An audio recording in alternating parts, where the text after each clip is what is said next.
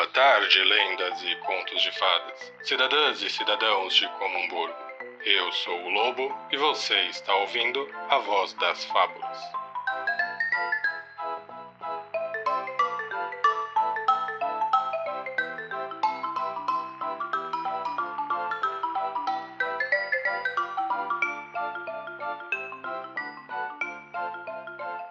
Olá a todos, sejam muito bem-vindos a mais uma edição da Voz das Fábulas. Esse programa é patrocinado pela Avalon, a maior fabricante de artefatos mágicos de todo o disco terrestre. Além dos rádios que permitem que vocês escutem esse nosso programa semanal, as revendedoras Avalon possuem toda a variedade de itens que vocês podem imaginar, literalmente. Experimentem o novo serviço de captura de pensamento e saia da loja com exatamente o que você precisa e talvez nem saiba.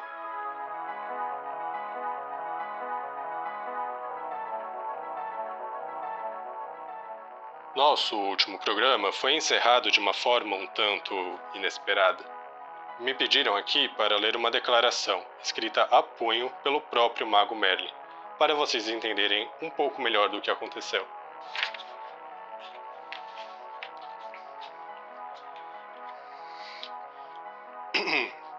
Saudações, cidadãos. Venho aqui prestar alguns esclarecimentos sobre um infeliz incidente que eclipsou a gloriosa demonstração da nossa mais nova tecnologia. Em primeiro lugar, quero que entendam que não há nada a temer. Soube de boatos de que os autoproclamados rebeldes teriam usado formas de bruxaria para invadir nossa transmissão. Isso não é verdade.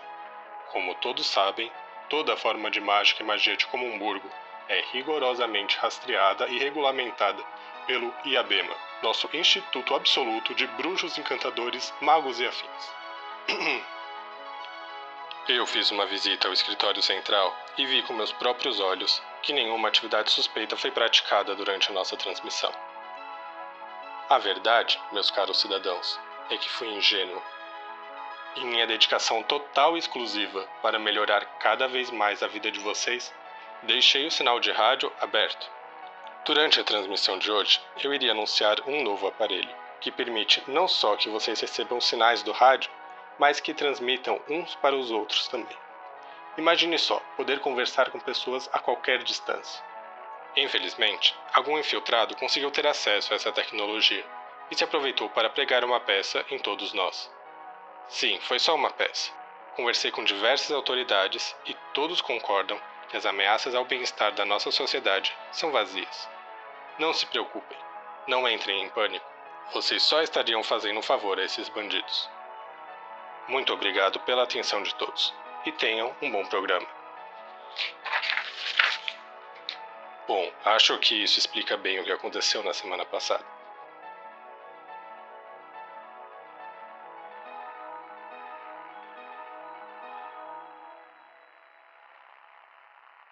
Para começar o programa, tem uma notícia que me deixou muito animado. Na semana que vem será iniciada a terceira edição de A Princesa na Torre. Se você espetou o dedo numa roca e passou os dois últimos anos dormindo, A Princesa na Torre é um grande evento onde 10 pessoas são trancadas em uma grande torre feita de vidro espelhado, deixando que todo mundo de fora possa ver seu interior. Mas os confinados não conseguem ver o lado de fora.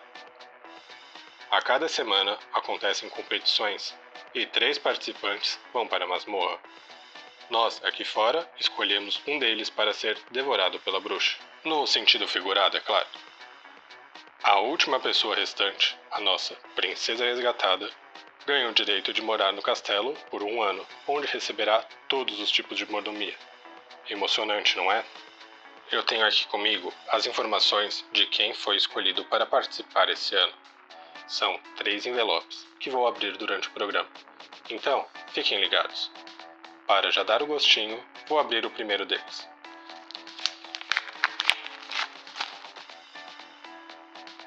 Vamos lá. Nossa primeira participante é a Ariel. Será que suas fãs vão ajudar ela a conseguir o prêmio? Em segundo lugar, temos o Soneca. Espero que ele não durma demais e esqueça de participar do jogo. Nosso terceiro participante, direto da Terra do Nunca, é o Peter Pan. Será que aquele menino vai conseguir ficar tanto tempo assim trancado numa torre. E o quarto nome, concluindo esse primeiro envelope, é a Rainha de Copas. É bom tomar cuidado, rainha, porque em A Princesa na Torre é o público que manda cortar a sua cabeça. Para descobrir os demais participantes, continue ligado no programa. Agora, eu tenho o grande prazer de anunciar que a equipe da Voz das Fábulas cresceu. Recebemos um feedback que vocês gostariam de alguém com uma visão um pouco mais especializada. Então, com vocês, esportes, com o grande e inigualável Gaston.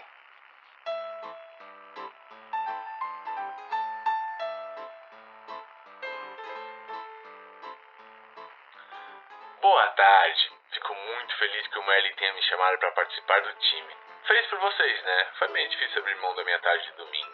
Mas acabei concordando para dar a vocês o privilégio de ouvir alguém que sabe do que está falando. Vamos ver. Uh, ontem nós tivemos a partida de hockey aquático feminino. O time de Comamburgo perdeu. Sinto muito, meninas, o que vale é o esforço. Mas, honestamente, a culpa desse esporte de merda que vocês jogam. É tudo embaixo da água, que porra é essa? Vou contar aqui pra vocês como consertar o hockey aquático. Em primeiro lugar, óbvio, tira a água. Esporte de verdade a gente tem que correr. E em segundo, que regra é essa de restrição de contato físico? Esporte precisa de porrada, caralho. Devia deixar que eles se afastem com o taco. Sim, sim, as moças podem se machucar mas aí entra a terceira questão. Mulher fazendo esporte é pior do que mulher lendo. Seja líder de torcida, todo mundo vai adorar. E deixe esporte para os homens. Enfim, é isso. Acho que deixei vocês com coisa suficiente para pensar. Esse foi Gaston, compartilhando seus insights sobre esportes. Com certeza fará a gente pensar. Principalmente o Merlin, antes de sair contratando gente por aí. Agora, o Merlin contou que não precisamos nos preocupar com Gepeto, mas tem uma pessoa que talvez discorde. Semana passada, depois do sumiço dele e de sua despedida, toda Comumburgo entrou em polvorosa. Devido a seu caso com a fada madrinha, muitos foram atrás dela para saber o que tinha acontecido. Pobre fada, não bastasse o tanto de gente importunando ela toda a véspera de baile, querendo que transforme suas velhas roupas em vestidos fabulosos agora está sendo perseguida por seus supostos envolvimentos amorosos? Que fique claro sou contra todo esse constrangimento que a pobre fada passou. Mas o meu trabalho é dar as notícias, então, depois de dias sendo perseguida em todos os lugares que ia, ela finalmente explodiu, em lágrimas. Contou que Gepeto seduziu ela, demonstrou interesse em sua magia. Pela primeira vez, não era ninguém pedindo para ela fazer sapatinhos de cristal ou carruagens. Ele só queria conhecer mais. Mas, na manhã do dia do banquete do João, após finalmente passarem a noite juntos, a fada acordou sozinha em sua cama, com sua gaveta arrombada e seu livro de feitiços desaparecido.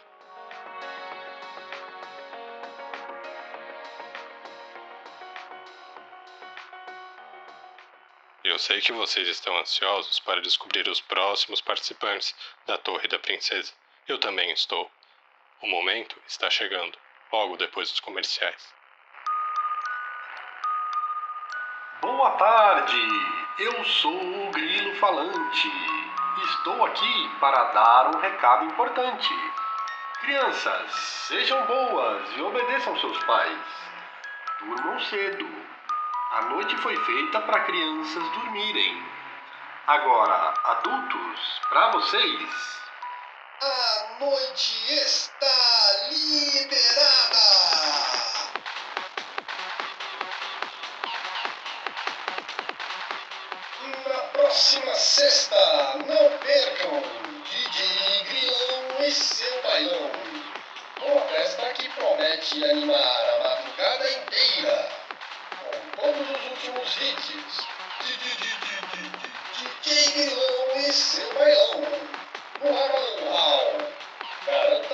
Garanta já o seu ingresso.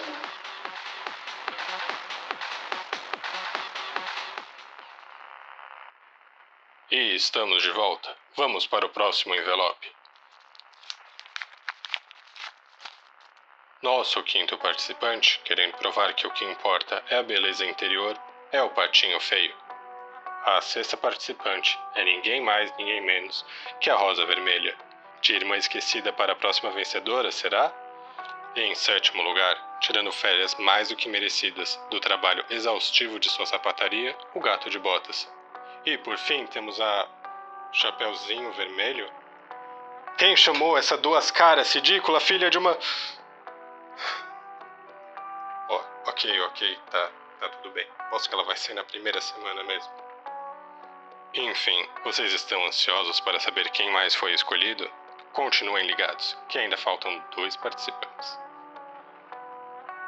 A investigação do desaparecimento de Gepeto levou a polícia a questionar a testemunha mais óbvia, seu filho Pinóquio. Todos sabemos que aquele nariz dispensa qualquer dispositivo de detecção de mentiras, mas o resultado foi um tanto inesperado. Para nos contar um pouco mais sobre isso, Cachinhos Dourados. Boa tarde, Lobo e ouvintes. Eu estou aqui do lado de fora da delegacia, onde o Pinóquio foi trazido para interrogatório há dois dias. A Branca de Neve concordou em conversar um pouco com a gente. Oi, pessoal. Branca, conta pra gente o que aconteceu. Então, eu tenho um contatinho dentro da polícia, né? Ele contou pra mim que no interrogatório o Pinóquio passou por uma espécie de crise de mitomania. É, cada vez que ele abria a boca saía uma mentira nova. E aí, bom, não é difícil de imaginar, né, que a situação saiu do controle, o nariz ficou grande demais para que ele conseguisse sair da sala. E os policiais já estavam implorando para que o advogado fosse convocado para ver se ele instruiu o cliente a exercer o direito de ficar calado. Aí, depois de muito blá blá blá, decidiram parar de fazer perguntas, esperar que o nariz diminuísse ou que talvez o GP aparecesse para resolver a situação. Dois coelhos em uma cajadada, né? Ai, amiga, que horror. Ai, desculpa. Caso você esteja ouvindo o coelho branco, eu não quis dizer. Você sabe. Enfim, ninguém falou com Pinóquio por dois dias, até que nessa manhã um policial desavisado viu o pobre menino e resolveu perguntar se ele queria um cafezinho. Aparentemente ele queria, mas ficou com vergonha de responder que sim e seu nariz finalmente atravessou uma vidraça. Branca, me contaram que foram dois acidentados? Mais ou menos. Eu tava do lado de fora, esperando o horário de almoço do boy pra dar uma maçã do amor pra ele. Sabe como é, né? Tem uns anos que uma senhora me disse que é de maçã que os homens gostam e Bom, essa senhora não era muito legal, mas não estava errada não. Eu já perdi a conta de quantas vezes ah, que eu já. Branca? Ah, a vidraça. É. Então, eu só eu que fui atingida por uns estilhaços de vidro no braço e na mão. E nem machucou direito, ó, só sangrou um pouco. Mas me disseram que tiveram que levar gente pro hospital. Ah, foi a Aurora. Tadinha, só de ver um pingo de sangue ela já desmaia. E você sabe como é difícil para acordar a menina, né? Ah, sim, entendi. Muito obrigada, Branca. Imagina. Bom, as notícias por aqui são essas. O Pinóquio está entalado na sala de interrogatórios e vai continuar lá até encontrarem uma solução. Você pode me falar um pouco mais dessas maçãs?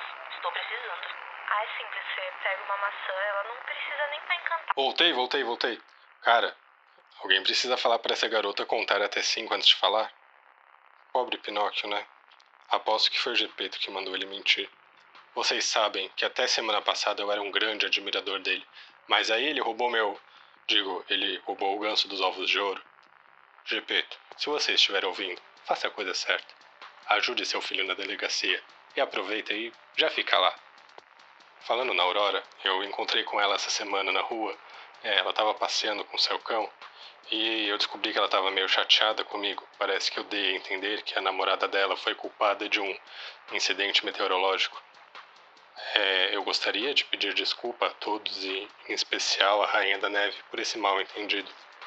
Eu sei muito bem como é o sentimento de ser acusado injustamente, e sinto muito que você tenha passado por isso também.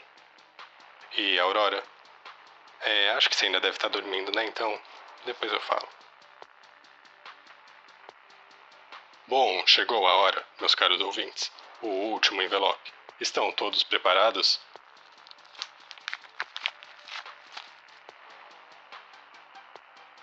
Ah, muito interessante. Esse envelope não tem nenhum nome.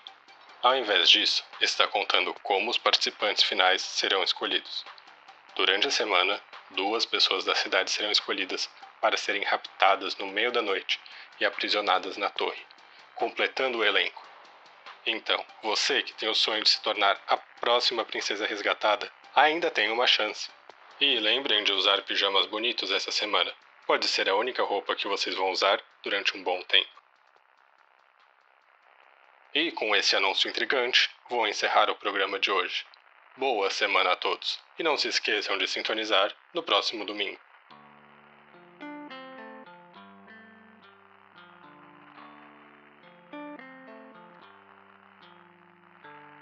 A Voz das Fábulas foi escrito e produzido por Aline Francesconi, Ania Schmidt e Felipe Bignardi.